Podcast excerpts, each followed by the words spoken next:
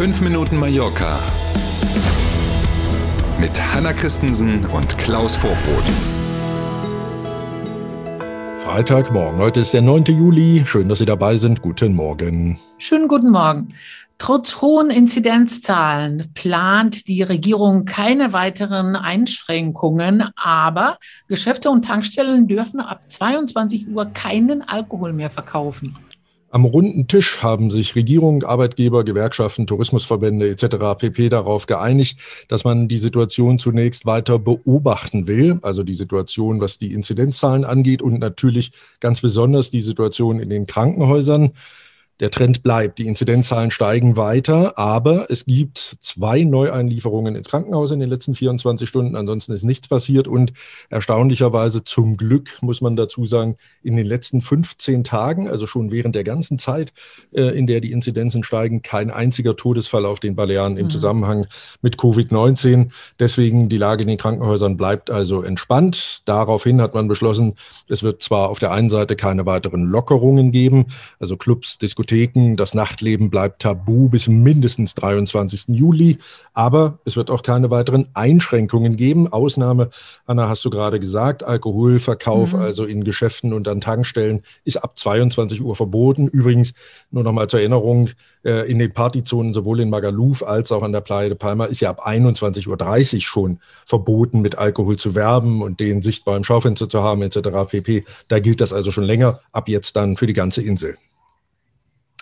Wir haben schon mehrmals darüber berichtet, dass mehr Wettbewerb bei den Fähren zwischen den Inseln und dem Festland kommt. Jetzt passiert es. Ja, jetzt ist die Auswahl auf dem Wasser fast größer als die Auswahl in der Luft. Mhm. Ähm, man kann tatsächlich inzwischen zwischen vier Fährgesellschaften wählen. Einmal die gute alte Balearia, die wir hier kennen. Dann, auch darüber haben wir schon gesprochen, aus Deutschland ist FRS aus Norddeutschland mit am Start und äh, zweimal Italien hat nichts mit der EM zu tun, war vorher schon äh, so. Mhm. Aldi und GNV, auch die beiden ab sofort mit im Geschäft hier. GNV übrigens eine Tochter von MSC. Da kennt man ja zum einen die großen Container, die auf den Schiffen immer stehen. Und die Kreuzfahrtfans kennen natürlich auch die MSC-Kreuzfahrtschiffe. Also davon ist GNV eine Tochter, die jetzt ja auch im Geschäft ist. Besonders intensiv dürfte der Wettbewerb wohl werden auf den Routen Mallorca-Barcelona, Mallorca-Valencia und auch Mallorca-Ibiza. Ganz große mhm. Auswahl. Nicht nur Experten gehen davon aus, dass man das natürlich an den Preisen auch merken wird in den nächsten Wochen und Monaten dann. Also lohnt sich auf jeden Fall ein Vergleich. Und vielleicht in dem Zusammenhang nochmal der Hinweis, wenn man aus Deutschland kommt und mit dem Auto hierher kommen will, dann muss man ja gar nicht bis Barcelona fahren. In der Nähe von Marseille mhm. in Südfrankreich kann man in Toulon schon auf die Fähre gehen und dann nach Alcudia fahren. Dauert ein bisschen länger, spart aber ordentlich Autobahnkilometer ähm, und macht die Strecke dahingehend kürzer, dass man eben nicht so lange im Auto sitzt. Mhm. Und schöner. Und das auch, wobei äh, bei der langen Fährfahrt in der Regel nimmt man sich ja dann für diese lange Strecke auf jeden Fall eine Kabine. Und wenn man dann vorher Autobahn gefahren ist, so lange, dann kann man ja ein bisschen an der Matratze horchen unterwegs. Reiseveranstalter melden kaum Stornos, trotz steigender Inzidenzzahlen. Hm, ich habe erst überlegt, ob da wohl das Pfeifen im Walde wieder zu hören ist. Ähm, also, weil äh, was nicht sein darf, was nicht sein kann, oder wie man das so schön sagt. Hm. Aber tatsächlich sowohl der Touristik als auch Schauinslandreisen und auch FTI haben jetzt kurz hintereinander in dieser Woche bestätigt, dass es kaum Stornierungen gibt. Auf der anderen Seite ist wohl in den Callcentern und Reisebüros relativ viel los, was das Thema Nachfragen wegen der Situation hier angeht. Und der Trend, den wir ja schon länger sehen, der verstärkt sich wohl auch in den Sommerferien, während ja sonst der deutsche Tourist in der Regel die Ferien, den Urlaub mit etwas Vorlauf plant, geht das. Geschäft in diesem Jahr sehr kurzfristig über die Bühne. Ähm, darauf reagiert mittlerweile übrigens auch der Flughafen.